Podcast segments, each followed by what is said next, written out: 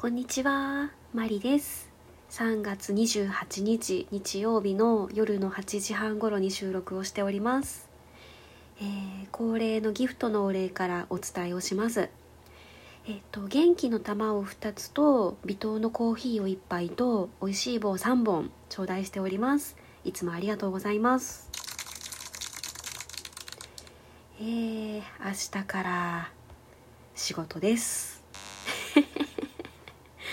あーえっ、と昨日土曜日にですね収録できなくてあのまた一日空いてしまったのでこのトークでですね土曜日のことと日曜日のことと2日分まとめてお伝えしようと思います。って言ってもほとんどがバイオリンのことなんですけどね。えー本当にバイオリン漬けの土日でした、えーまず土曜日はですね朝えっ、と1時間半かな、えー朝練に行きましてですねそのレッスンで弾く予定の曲を集中的に練習してました。で梅田に移動して午後からは、えーレッスン受けていたわけです。えー先生が変わってから4回目のレッスンですね。こうだいぶ先生ともこう会話が弾んできてなんとなくこれ言われそうだなっていうのも なんとなく分かってきたりして。でまあね相変わらずなんですよ。あの右手に力が入ってますねって。毎回言われちゃうんですよね。うん。あでレッスンの内容はというと、えー昨日はですねまあテーマがありまして、うん、多分先生の中で今日のレッスンではこれをしようっていう感じでテーマを決めてきてくださった感じだったんですけれども、えースタッカートと重音を重点的にやってきました。でまたどっちも難しいんですよね。いやほんと難しい、えーまずスタッカートからやってたんですけれども難しいですね。手首を柔らかくしてできるだけこう弦の上で弓を跳ねさせるようなイメージでやってはいるんですけどね。なんかついてこないんですよね。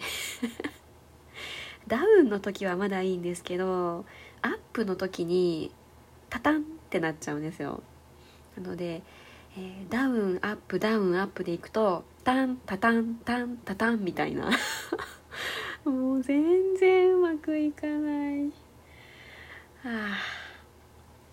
で、まあ、うまくいかなくてあのレッスン中はしょんぼりしてたんですけれども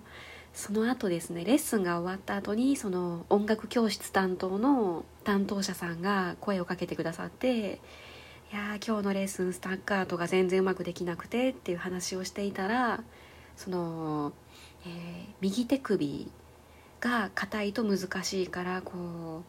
うバスケのドリブルをするような感じでこう右手首のスナップを効かせて柔らかくすれば割とうまくいきますよっていうそのドリブルのイメージでやってみてくださいって言われて、え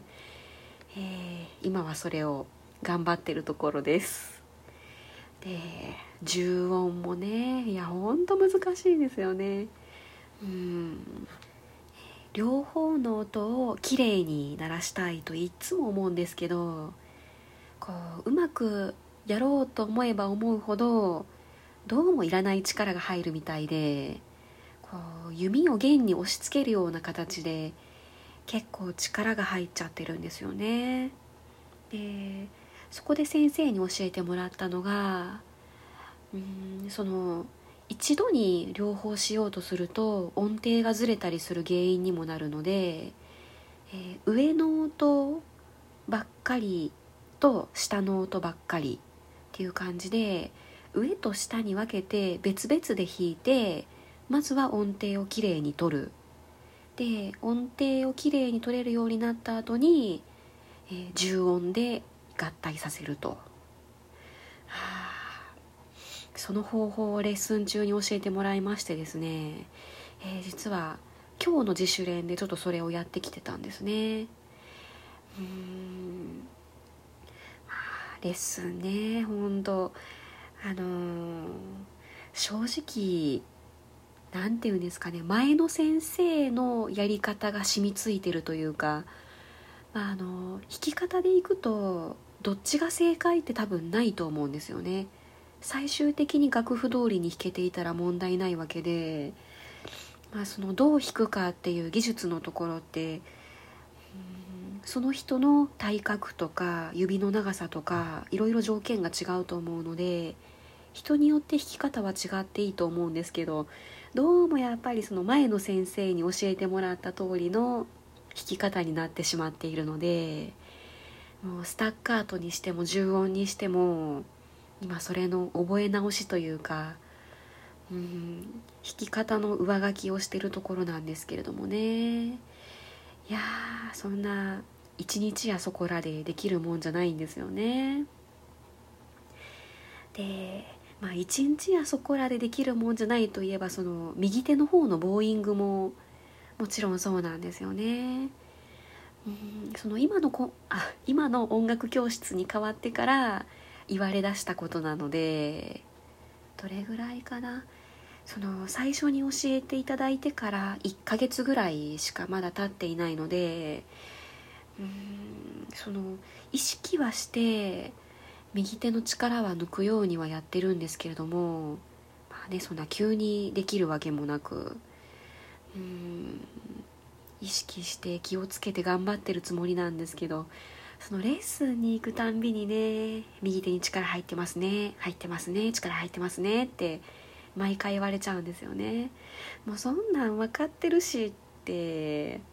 毎回思うわけですよ。はあ辛いですね。もう意識して気をつけてやってるんだからちょっとこう言わずに温かく見守ってくれないかなってちょっと思っていたりするマリです。まああの何、ですかね。先生も多分何か言わねばっていうのもあると思うんですよね。せっかくレッスンに来てもらってるから何かその残していかないとみたいなのもあると思うので意識的に言ってくださってるのかもしれないんですけど。うんその私のやる気の引き出し方っていうのをこううまく先生にも 伝えられたらいいなと思っています。あの決してレッスンが嫌とかそういうわけじゃないんですよ。そういうわけじゃないんですけどこうやっぱりあの楽器の出し入れも合わせて45分なのでこうなかなか先生とこうコミュニケーションというか私はこんなことがしたいとかあのこういう風にしてもらったら嬉しいとかなんかそういうのを伝えきれずに毎回終わっちゃうんですよね。うん。ま、なのでちょっと次のレッスンまでに自分の気持ちというかまあこんな風にしてほしいなみたいなのをちょっと整理してできるだけいい形で私ももっともっと前向きにレッスンに通えるようになったらいいなと思っています。でなんかレッスンの話だけでだいぶ長くなっちゃったんですけど。そのスタッカートと重音のレッスンが終わった後は、えー、今リペアに出している楽器のですねその進捗を教えてもらってきました。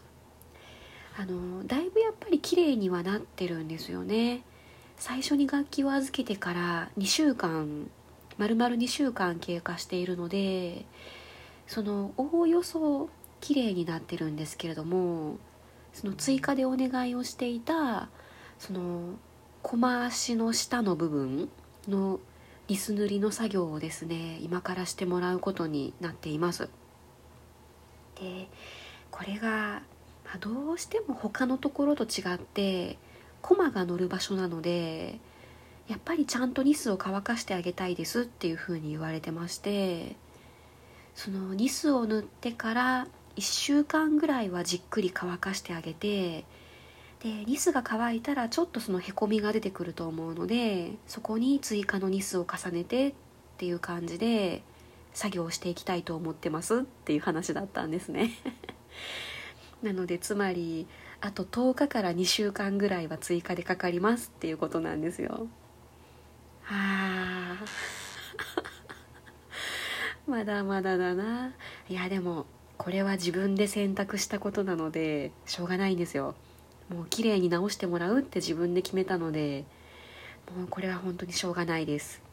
地道に待とうと思っています。でまああのその楽器の話をする中でこんな感じの形のバイオリンが好きなんですよねみたいなことを言ったのをリペアの方が覚えてくださっていましてですね。でまあその私が綺麗と思う楽器に近いものが載っているそのバイオリン製作者さんの図鑑みたいなものすごい分厚くてものすごい重たい本を 貸してくださったんですよ。うんいや本当は見せてくださるだけなのかなと思ってたんですよね。あの私が好きそうな本用意しておきますねって言ってくださったのであのまあその音楽教室が終わった後に見せてくださるだけかなと思っていたら持って帰ってもらってもいいですよって言ってくださってえ神と思って。びっくりしました。いやあのあまり大きな声じゃ言えないんですけどあの図鑑はですね6万円ぐらいするんですよ。えー、イタリアのクレモナ以外の地方の制作者さんのですねモダンのバイオリンの図鑑なんですけど6万円です。え今大事に読んでいるところです。